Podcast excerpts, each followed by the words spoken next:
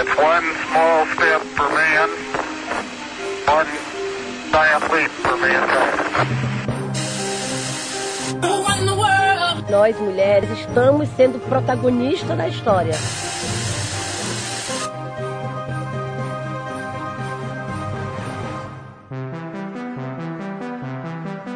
Olá, sejam bem-vindas. Nós somos o X-Science. Eu sou Yohara. Eu sou Mary. E eu sou Tainá. É, esse é o nosso último episódio do ano de 2019, um ano muito difícil, mas que a gente agradece bastante por vocês terem acompanhado. Afinal, começamos nosso projeto há poucos meses, né? Mostrando que mesmo sendo um ano ruim, existiram coisas boas que começaram a crescer nesse ano, né? Tem que olhar pro lado positivo da coisa. Não, é, não está sendo fácil olhar, ter uma visão tão positivista, digamos assim, mas é, iniciamos esse projeto justamente com, com o objetivo de trazer um outro pensamento. A grande lição é, mesmo em tempos ruins, eles servem no mínimo para reflexão, pra Isso. gente tentar fazer coisas diferentes, né? Tanto que a nossa ideia de fazer um podcast divulgar a ciência, ela também foi feita por várias outras pessoas. Então, acho que serve de lição para isso, a gente atentar para as coisas e tentar melhorar a situação atual. Sim, com certeza, tentar melhorar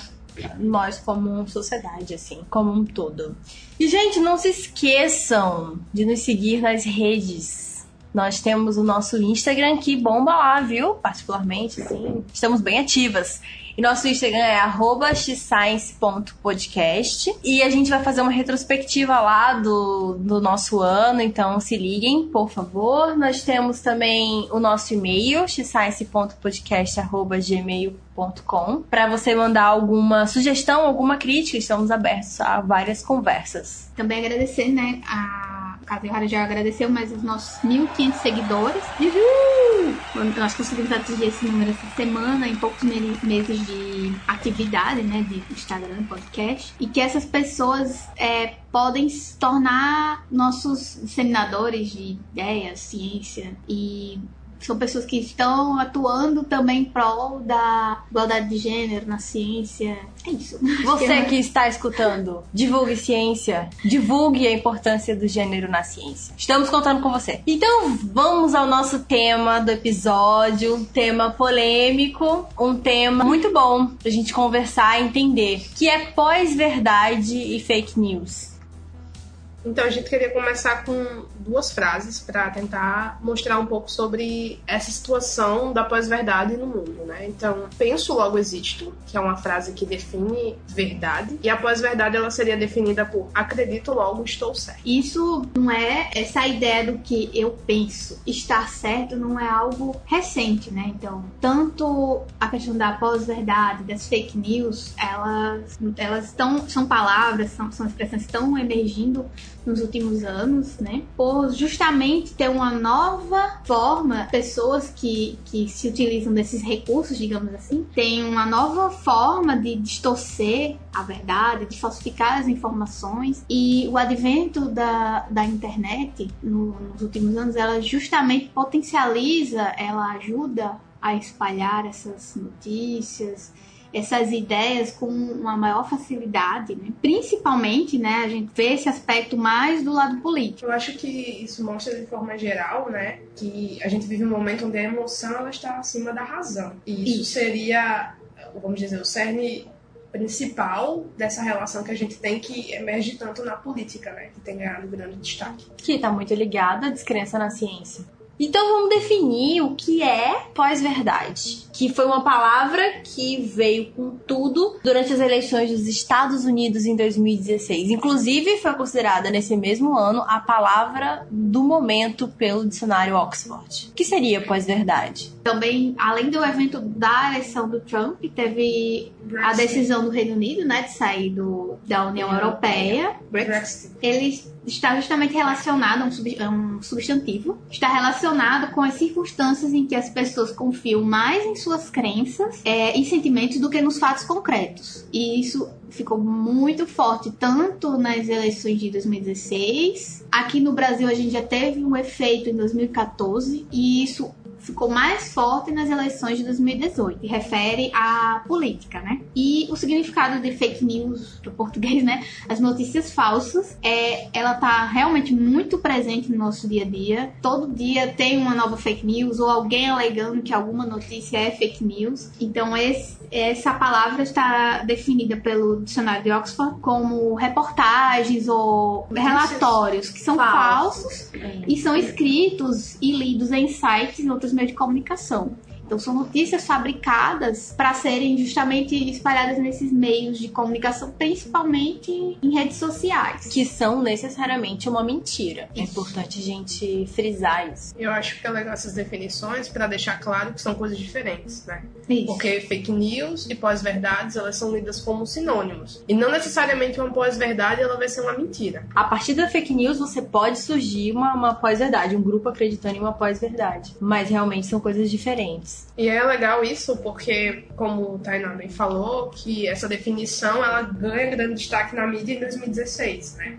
Mas o termo pós-verdade ele é de 1992. A gente sempre olha para a política, mas a política de forma geral ela sempre contou mentiras. Mas o que é que muda, o que faz com que esse nível de mentiras e esse sentimentalismo, né, essa parte mais emotiva, ela seja mais utilizada nos últimos anos e que esteja mudando tanto a forma como a gente vê a política e outros aspectos da sociedade. Tudo vem, é, eu enxergo assim, tudo vindo muito forte com a internet realmente, porque antes os políticos tinham maneiras mais limitadas de chegar até as pessoas. Falando especificamente de política, acho que de uma maneira geral, né? Você tinha informação divulgada em rádio, você tinha informação divulgada em TV, você sabia para quem você estava fazendo aquele programa de TV. Você tem, tem uns palanques, a boca a boca, né? Que também é muito.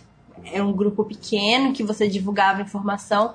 Hoje em dia você divulga, você não sabe para quem você tá divulgando. A internet é uma terra de ninguém, então. Hoje em dia qualquer pessoa ela pode ser emissora e uma receptora de informação. Antigamente você tinha a grande mídia passando informação para todo mundo, televisão, rádio, e aí elas tinham que seguir determinados preceitos éticos, porque a profissão exige isso, né? Uhum. Só que quando você pega uma pessoa que ela liga uma câmera onde ela quer que ela esteja, e ela faz um vídeo, por exemplo, pro YouTube e ela fala o que ela quer, ela não tem que estar falando a verdade. Ela tem que estar fazendo um conteúdo que pode ser uma crença dela e que ela use informações que ela não precisa comprovar a fonte, a veracidade dessa Isso. Na verdade, é, é uma época que a gente tem um crescimento enorme, principalmente canais no YouTube. Os próprios algoritmos do, da plataforma, eles vão se adaptar àquilo que eu procuro. Então, eu vou procurar um vídeo que fala sobre aquecimento global. Dependendo do conteúdo que eu assistir, se for algo que está negando o aquecimento global, ele vai começar a me sugerir mais vídeos de negacionismo. Então, existe esse, esse outro problema, que eu, eu enxergo como é uma vantagem quando você pensa assim, ah, vou ver mais conteúdo que eu gosto. Porém, eu estou fechando uma porta. São as uma famo- bolha. É, É, eu ia é, falar, são as famosas Eu não- bolhas sociais. Eu não vou ver outro tipo de conteúdo. E também outro problema, para pessoas que estão ali naqueles vídeos e estão confirmando suas crenças, ah, né, realmente a Terra é plana, segundo os vídeos que eu assisto, que eu acredito. Então, eu não quero assistir um vídeo que tá me explicando Que a Terra, que a é- Terra não é plana, que, eu vou, que tá explicando como acontece com é, medida circunferência e etc, etc. Então, assim, tem esse problema que eu já é como se os. Não sei se é, não é nem criadores de conteúdo, acho que eles estão culpados, tem uma parcela de culpa, mas essas plataformas, essas redes sociais, elas não estão sabendo lidar com Elas não essa têm realidade. nenhum. Assim, hoje em dia eu vejo que algumas medidas estão sendo tomadas, apesar de eu achar que isso é um problema que está bem longe de ser resolvido. Mas o YouTube, por exemplo, agora tem um selo, que é um selo científico, digamos assim. Não sei se o nome do selo é exatamente esse, É brasileiro? mas é, eu não sei se é o Porque brasileiro. tem um Science Vlog. É, talvez seja brasileiro, mas eu vi que é uma questão do YouTube, que tá com canais que falam sobre ciência, que possuem esse selo, eles são canais mais confiáveis, que vão estar passando informação mais concreta. Porque tem o Science Vlogs, que é uma. Os brasileiros que fizeram isso, né? Uhum. Vários brasileiros se juntaram. É, E aí- eu acredito que é esse mesmo. Tipo, tem a confiabilidade. Tem, por exemplo, nerdologia tal. Várias pessoas elas falaram. ó, Dragões de garagem, né, também. Isso, vocês mo- fazem um conteúdo de qualidade e você pode ter uma, uma forma de você entrar, né, nessa, nesse tipo de, de selo, mas que é uma forma de mostrar que aquilo ali tá sendo um conteúdo fiel cientificamente. Mas eu acho que essa questão de, como lidar com esse tipo de problema, eu concordo muito com o que o Rada estava falando, né? Ninguém imaginava que ia surgir um tipo de problema tão grande assim.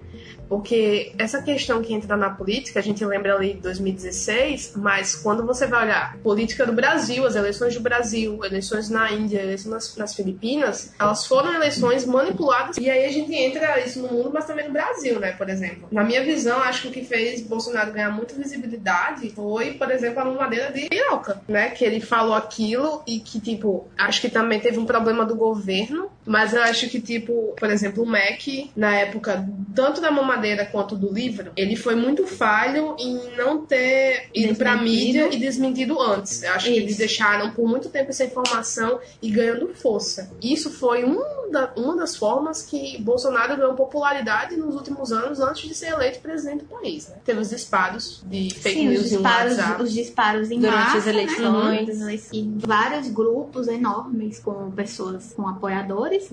Tanto que a gente tem a CPI da fake news hoje. Outros, outros episódios, né? Montagem com candidato. Ah, candidata tal tem uma tatuagem no braço. É, o outro lá disse que invadia a casa do, do outro candidato.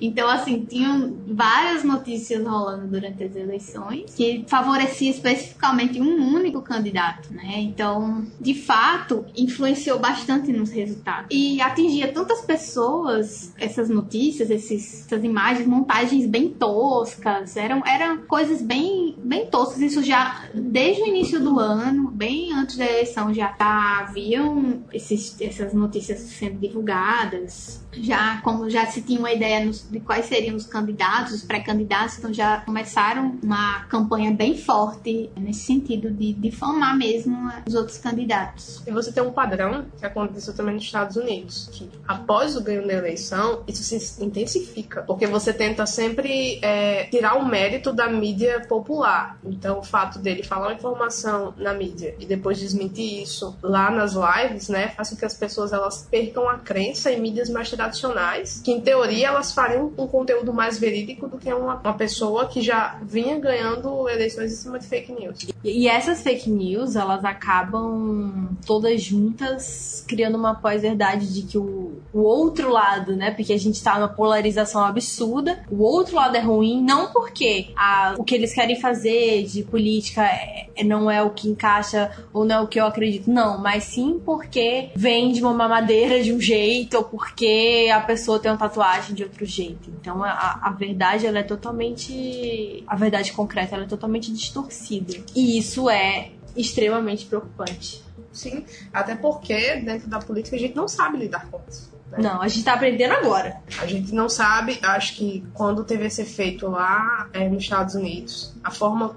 Você percebe uma falta de preparo que Mark Zuckerberg, né, que é o dono do Facebook, ele foi chamado lá e, de forma geral, os juízes não sabiam nem muito como lidar, como fazer perguntas, o que ele poderia fazer para atenuar isso. E hoje ele fala, ah, eu tenho algoritmos que evitam, por exemplo, que pessoas que façam fake news, elas lucrem, né, ganhem dinheiro em cima disso. Mas são métodos ainda que, além de serem poucos conhecidos de forma geral, eles conseguem ser quebrados, né? Tanto que você não consegue ver muitos, muita atenuação nesses sites, nesses, nessas mídias que fazem fake news de forma geral. Eu acho muito doido, porque me lembra muito as obras de maneira geral de futuristas. Justamente a partir do momento que você começa a controlar a população em algum aspecto, você começa a atingir a liberdade da população de fazer o que quiser e falar o que quiser.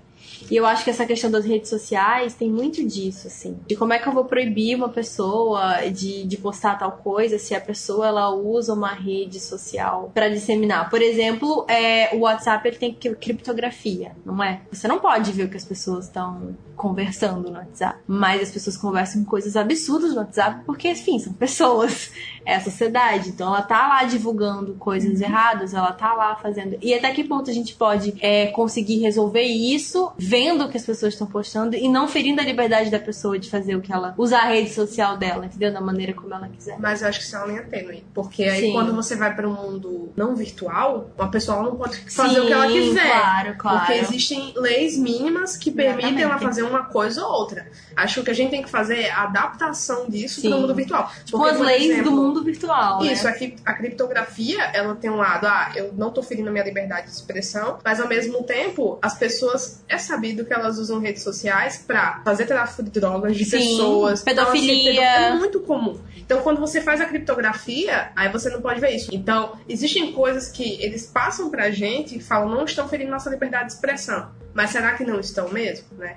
Porque a forma como os nossos dados são usados hoje em dia, as informações elas são dadas para empresas venderem determinadas coisas. As empresas vendem nossas informações, é, pra isso- quem não sabe. Pois é, isso é relativamente válido, mas aí quando você vai para uma coisa que é muito mais escancarada, que é o meio político, ah, porque certas coisas podem valer e outras Sim. não. Mas é um argumento que eles utilizam, essa questão da liberdade. Uhum. E isso que é complicado. Mas eu fico pensando assim, às vezes as pessoas também exageram nessa questão da liberdade de expressão. Ah, com certeza. Eu acho que, na verdade, o que eu penso a respeito disso é que justamente as pessoas elas não sabem distinguir, às vezes, o que é liberdade de expressão e o que é crime. O que é Uhum. crime. Uhum. Eu tô ali xingando alguém por causa da sua cor, por causa do seu, lá, seu gênero. E tudo bem porque eu tô numa rede social. Ou eu tô manipulando um julgamento através do Telegram. Tá tudo bem porque ninguém tá vendo. Mas, mas eu tô cometendo crime, né? Eu acho Assim, legal sim. essa ideia de, tipo, não dá pra tolerar o intolerável. A gente Sim. entra num, num momento que, tipo, eu posso falar o que eu quiser, porque é o que eu penso e você tem que Não, respeitar. é, não, verdade. Você não, não é, é uma opinião,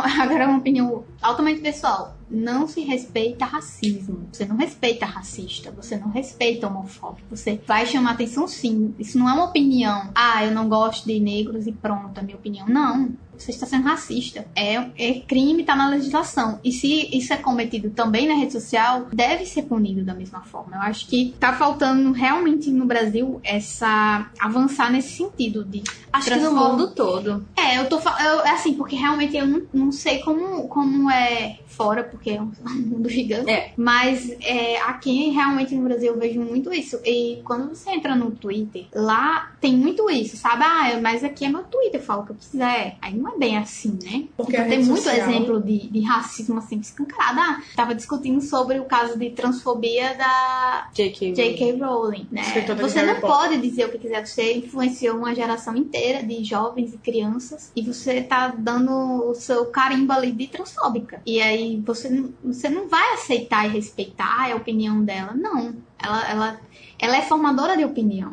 Então ela tem que ter muito cuidado com o que ela É porque fala no caso dele você tem o plus, que seria o mesmo plus do político, que é visibilidade. Uma visibilidade Exatamente. absurda. E dela mais ainda, mundial, né? É porque assim, a gente ainda tem que avançar em um detalhe. Quando a pessoa tá numa rede social, ela acha que ela não é punível por nada e que ela tá escondida numa máscara. Então ela fala o que ela quiser. E por enquanto a gente não mostrar que existe uma. que a pessoa não vai ficar impune, não vai acontecer nada. É absurdo quando você olha comentário, por exemplo, em determinados vídeos de YouTube. Você pode olhar qualquer vídeo, sempre vai ter um hater lá. E aí as pessoas elas partem pra um nível de tipo, ah, falar coisas julgando a pessoa pessoalmente. Então, Sim. assim, não é uma discussão sadia em relação à informação que é passada no vídeo. Mas se ela vai contra o que eu penso, ela não deveria existir. A gente tá no nível que eu acho que os algoritmos eles acabam exacerbando esse efeito. Eita, Porque você é fica nada sempre bom. tão fechado, tão fechado, tão fechado. Só fica quando você olha do algo que é contra você, você Sua fica opinião. irado, né? Fica maluco as pessoas são malucas. E tem um fato bem legal que o pessoal mostra nos algoritmos, é que ele sempre vai ficando mais extremo. Então, se você começa vendo um negócio de porte de arma, daqui a pouco você pode estar vendo pessoas sendo assassinadas no meio da rua, porque tem um justiceiro que sai matando todo mundo. Eu acho bem legal que tem uma, uma pesquisadora que ela fala, o algoritmo ele não é preconceituoso, ele quem faz os algoritmos são as pessoas, e as pessoas são preconceituosas. A gente tem que saber lidar com essa nova mídia, essa nova forma de ter dados, né? Porque a gente hoje tem dados em abundância, saber manipular essas coisas, né? utilizar para que elas não tenham esse tipo de problema.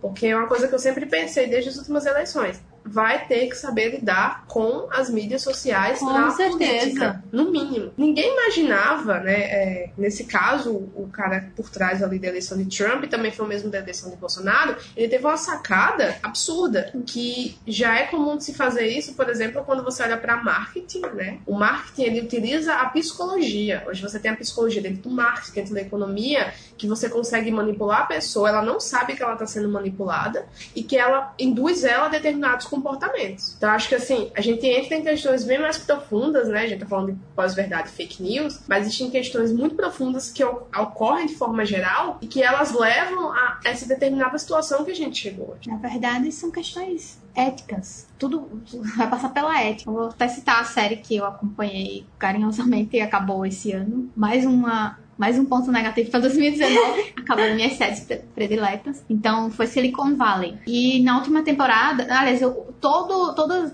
todas as temporadas eles tratam dessas questões éticas, né? Ah, eu consegui avançar isso aqui, mas esse algoritmo dessa forma ele vai fazer esse outro negócio aqui que não é nada legal para a sociedade. Então, é, quem não, não assistiu, não vou, não vou dar muito spoiler, mas vou ter que falar assim que no final das contas eles avançaram de uma forma no algoritmo que ele conseguia se corrigir. Então ele corrigia as próprias falhas uhum. e começou a corrigir as falhas de mensagens de texto. Então, mesmo as, as mensagens criptografadas, eles corrigiam. Então, então ele estava quebrando a criptografia, mas era uma nova internet, então ninguém teria controle sobre a internet e ela se autorregularia, digamos assim. Só que no final das contas, eles iam quebrar totalmente a, a privacidade das pessoas, ia, ia afetar um monte de coisas. E, eles, e isso poderia causar um caos de várias formas pessoas podiam usar isso pro, pro mal, né? E aí foi uma decisão muito sábia do, do criador do algoritmo. Ele disse: vamos destruir o algoritmo. Então a decisão dele, que foi uma decisão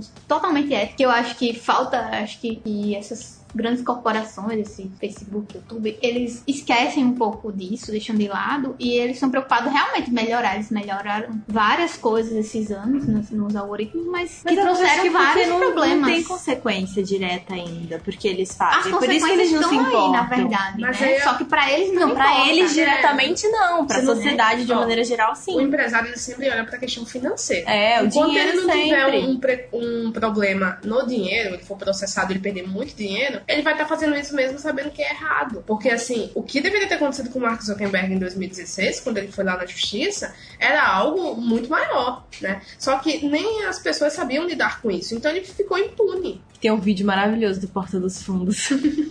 zoando esse momento, é, mas é muito real. Ele assim. foi impune. Então, assim, a gente não sabe ainda lidar com essas, esse tipo de coisa. A gente tá aprendendo isso agora. Acho isso. bem legal, né, que saiu uma lei esse ano aqui no Brasil que é para tentar punir as pessoas que utilizam fake news durante o processo político, né, que vai ser passível de dois a oito anos de prisão. Já é um primeiro passo. Porque tem que punir essas pessoas, porque elas usaram esse tipo de informação e elas ficaram impunes. Elas têm que aprender a não usar esse método, né? Aí você tem a questão da moral para não ter ética. Já que a gente não tem ética, vamos botar a moral aí. E bota a moral uhum. como? Com lei. Exatamente. Para regular, essa, eu acho que a, a, regulação é a saída, pelo menos a princípio, para amenizar os efeitos, porque tem certas coisas que serão impossíveis, assim. Eu, eu pelo menos, eu fico pensando, é impossível você mudar muito rapidamente o, como o algoritmo do YouTube vai escolher o que eu quero ouvir, né? Às vezes a, a gente até consegue bagunçar um pouco, mas, mas ele sempre vai é. conseguir descobrir o que é que você tá querendo ouvir. Não, e tá assim, é, é, muito sério, porque você mexe com a opinião das pessoas. E passa ali a eleição, a pessoa continua divulgando fake news, e continua, e continua, e pronto. Mais do que opinião, na verdade, é o sentimento. Sim, sempre é, que mexe com o sentimento. Tá mexendo com o sentimento, com a crença. E aí, quando envolve questões religiosas, aí piora tudo mesmo. Não, e quando você bota assim, a ideia das pessoas hoje é trazerem lideranças carismáticas. É, tem um. Que lembrem aquele seu tio do churrasco. É, não, é tipo assim, tem um, um vídeo bem legal do Nerdologia que ele mostra o que acontece. Você tem duas pessoas fazendo discurso. Você tem uma pessoa que ela tá trazendo dados verídicos, só que ela fala de uma forma mais engessada, mais séria. E você tem uma pessoa que ela tá falando nada com nada, mas ela tá sendo muito mais animada, ela tá trazendo um carisma. As pessoas, elas acreditam na informação da pessoa carismática do que na pessoa que tá falando informações verdadeiras. E é legal porque esse experimento, ele foi feito com especialistas. Então, na plateia lá, quem estava escutando eram médicos, especialistas da área. Mesmo assim, eles tendiam a acreditar no que a pessoa que não tinha nada a ver com o que estava falando de informação, mas ela era popular. Hum. E isso é algo muito comum. É apelativo. Sim. Mas isso é comum. Sabe, sabe quando eu percebi a simpatia da pessoa? É, em trabalhos na, da,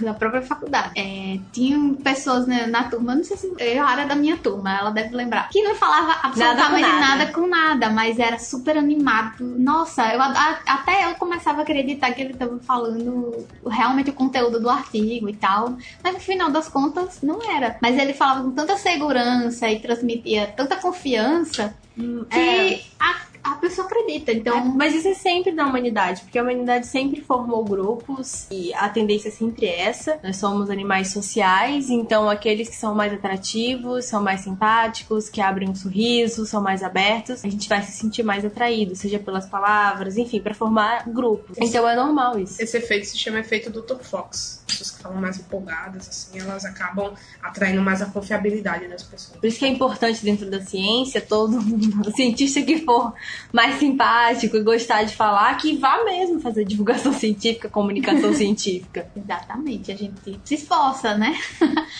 Tem que. é, se é uma forma de a gente chegar às pessoas, é, justamente quebrar esse, esse próprio estereótipo de cientista de ser mais fechado no seu mundo, a gente tenta, né? Eu acho legal essa ideia dos especialistas, porque mostra, né, que a gente tem muito essa relação. Ah, não, quem acredita em fake news são pessoas que têm pouco conhecimento, mas vários trabalhos mostram que não. Às vezes uma pessoa mais instruída, ela acaba tendo métodos diferentes e tá confirmando aquela fake news. Então, assim, a gente tem que quebrar muitos paradigmas. Ah, você estudou mais, quer dizer que você é menos propício a acrescentar, a, a acreditar em fake news. E isso não é real, né? Porque, por exemplo, Eu quando a gente acreditava que as pessoas com maior escolaridade elas seriam mais praticamente imunes, né? A fake news, mas é, é complicado. É, pelo contrário, elas conseguem justificar melhor. Eu tenho um- mais ferramentas para poder justificar aquilo que eu acredito. E aí fica mais difícil ainda de você chegar para essas pessoas e desmentir uma determinada informação. É, cara, a gente, a pessoa que tem doutorado, do mesmo jeito, cai em fake news do mesmo jeito. Até porque ela é especialista em uma coisa. É, dizer, é, você é especialista em uma coisa. Não tem como a gente ser especialista em Não tem. Por isso que você tinha muito essa questão de tipo ter boas fontes de referência para poder se informar de forma ali muito mediana em questões que você não domina, né? E falando de uma consequência mais complicada, tão, tão complicada quanto, mas bem triste, né? Vamos falar um pouco da saúde. Quanto que essa questão de pós-verdade e fake news atinge a saúde no Brasil e no mundo também. Então a gente tem aqui um ótimo exemplo das vacinas. E infelizmente parece que a gente chegou numa era, a nova era anti-vacina. Então, assim, de- dentro desse aspecto da- das vacinas, né, tem aí um aumento bem significativo dos casos de sarampo. É, de acordo do, com o Ministério, foram confirmados 10 mil casos de sarampo, né? No último ano. No último ano, né? Só Uhum. contando de janeiro até novembro, esse- esses números. E ao todo foram 15 mortes registradas. Ai, gente, isso é absurdo. Em tantos níveis que eu nem sei. Pois é. E o, e o estado é, que tem mais, que apresentou mais casos foi São Paulo, disparado. 5.123 casos desses confirmados de sarampo. Então,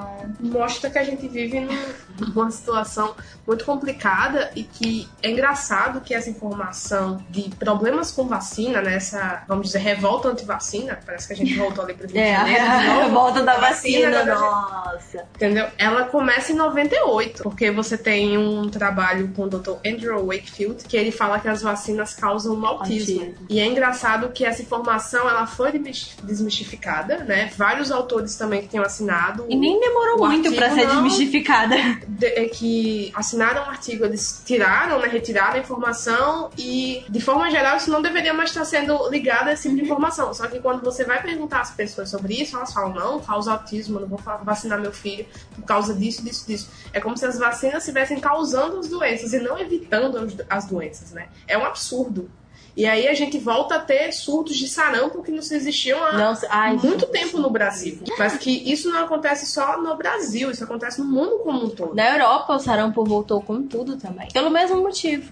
E eu lembro quando eu era pequena, eu estudava a revolta da vacina e eu ficava, que engraçado as pessoas não quererem se vacinar, é que sem noção. E aí a gente cresce e passa pela mesma coisa de novo. é, é uma coisa. Eu não consigo nem conceber, assim, que uma mãe não leva o filho pra um posto de saúde no sábado. De propósito. Campanha de vacina. Gente, é. E tem até aqui na nossa cidade tem shoppings que tem clínicas que disponibilizam o dia vacina, inteiro, é. horários que justa- justamente as mães, os pais teriam mais dificuldades de, de levar o filho e eles disponibilizam esse horário. Então, o que, que pode estar por trás dessa, desse boom da falta da vacina, né? Eu não sei porque eu não sei qual o objetivo. Como assim, gente? É uma coisa que não sei, não sei o que acontece, porque as pessoas estão divulgando tanto que as vacinas dão errado e, e se perguntando por que, que antigamente as pessoas não se vacinavam e tava tudo bem, só que não tava tudo bem, porque, como a gente mesmo pessoas comentou, morriam. as pessoas morriam cedo. Cedo de uma gripe, pegou uma gripe e morreu. A morta- o nível da mortalidade infantil era bem maior. Você tem um, um nicho tão grande de questões emotivas por trás, a emoção falando acima da razão, que eu lembrei de um caso de um livro que eu li sobre, sobre pós-verdade e ele cita isso, né? Que tem uma mulher que ela tem um filho, né? Vamos falar um pouco sobre o método científico. Ela tem um filho e ela vai num programa e ela fala: Ah, você quer saber por que eu digo que vacina causa autismo? Tá aqui do meu lado o exemplo. E eu posso não ser especialista em nada, mas eu, sou- eu tenho um diploma, tenho um diploma de formação no Google. Quê?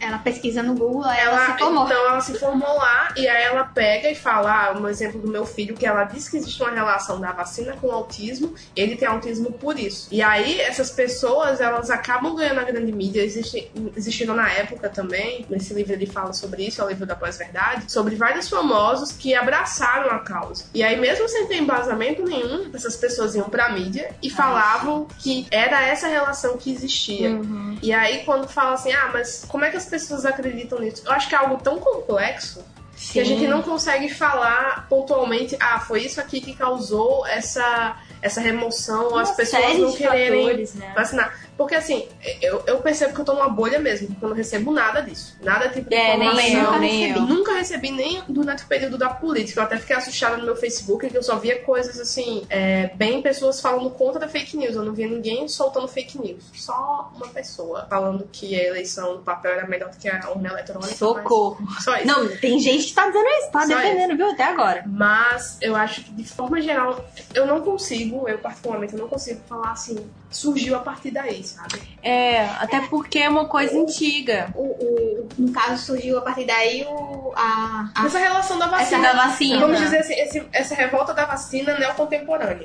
É, eu acho que não, não tem, eu acho que mais é isso mesmo. É, eu, eu ouvia quando, quando eu era criança que as vacinas da- causavam doença. A doença que tava lá na vacina era, Ouvir. era o vírus e que a pessoa ia ficar doente. Então isso eu ouvia. Aí você imagina, ouvir isso de boca a boca aí, ninguém, ninguém dava tanta importância, porque o Ministério da Saúde tava lá fazendo O campanha. governo, O o Zé governo Gotinha tava lá. é muito importante. E a gente tava se vacinando, apesar das pessoas verem. E hoje em dia é, eu já ouvi o meu avô dizer que não ia tomar vacina por causa, porque ia ficar doente. Ele tava bom, aí ficava doente. Aí eu cheguei, não, não é assim não. Você tem que tomar Mas então, eu acho que falta comunicação científica sobre pra vacina. explicar, né? De uma maneira mais como simples. é, é, o que que acontece ali, como é o processo, principalmente as pessoas que, por favor, pessoas que trabalham é, eu Na área da qual- na área saúde, da né? saúde, né? Arran- Arranjem formas de explicar, como acontecem os processos, que eu acho que entender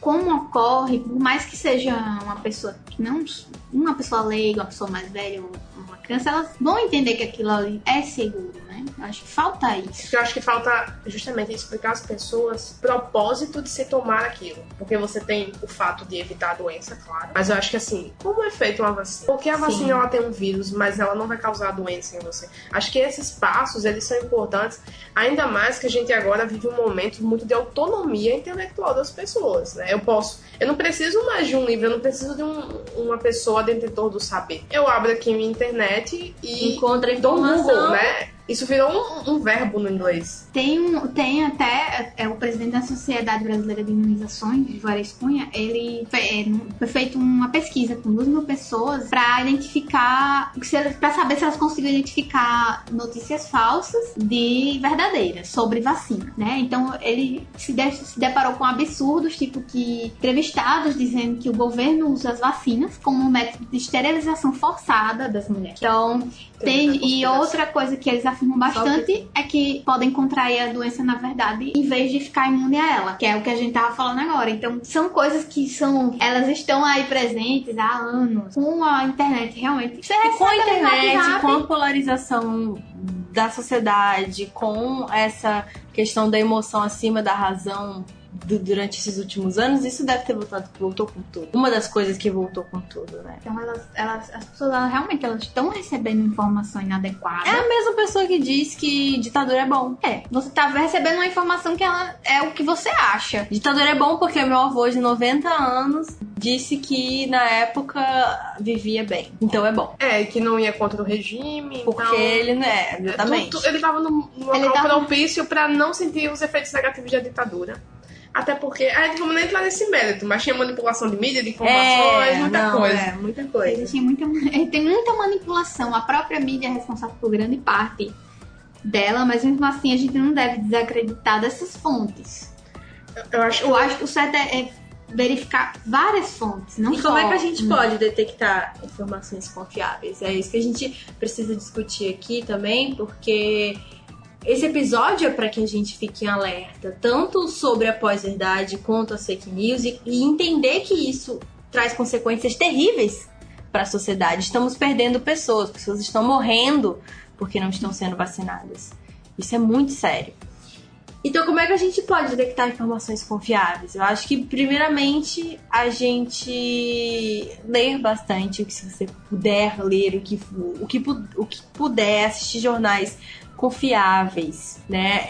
Ver também a mídia tradicional, pesquisar em blogs de pessoas que tenham referências, é, ouvir cientistas, procurar se você tem dificuldade com algum tipo de linguagem científica, procurar cientistas que sejam mais abertos. Eu acho que também tem um fato assim. Uma forma relativamente mais fácil é quando você entra num site, olhar para esse site. Ah, tem erros de português, tem erros de É. inglês.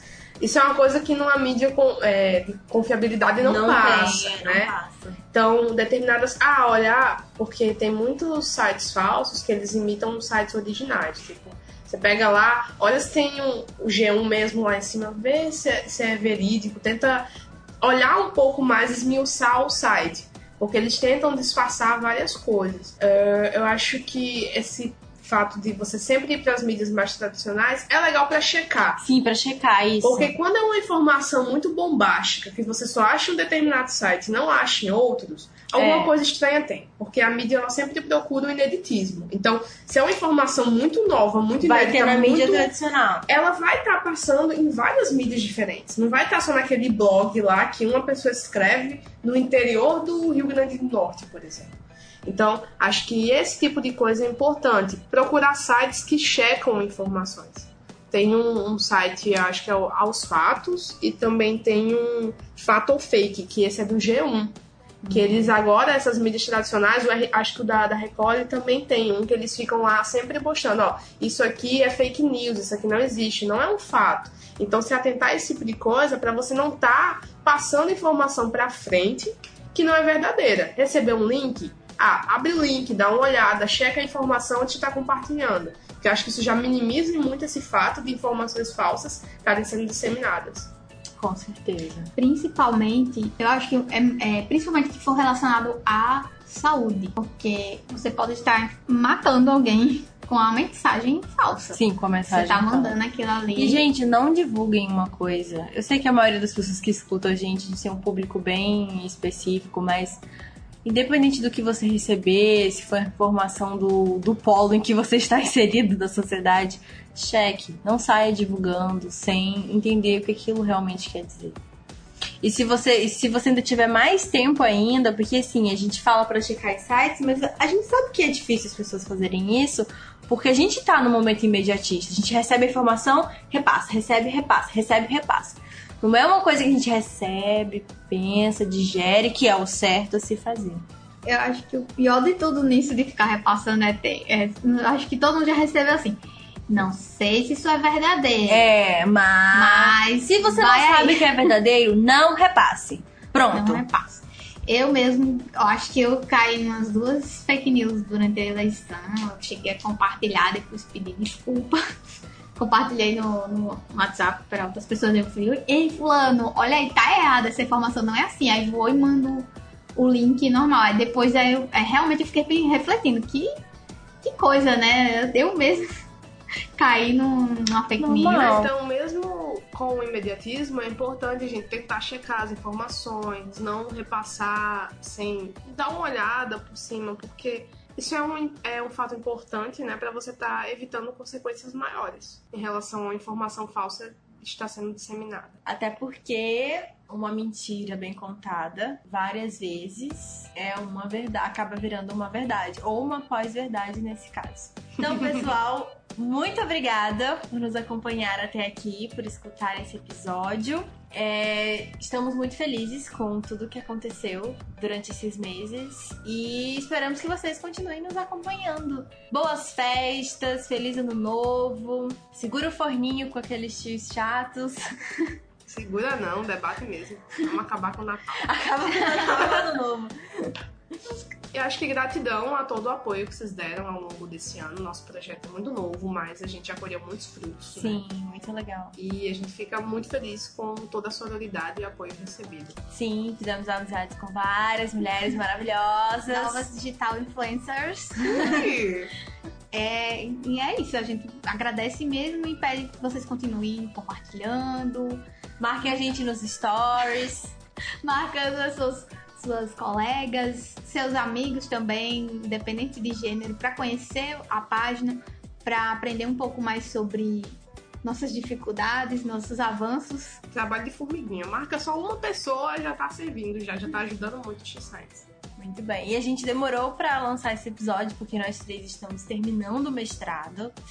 Então tá muito ralado, mas seremos mestras daqui a alguns meses.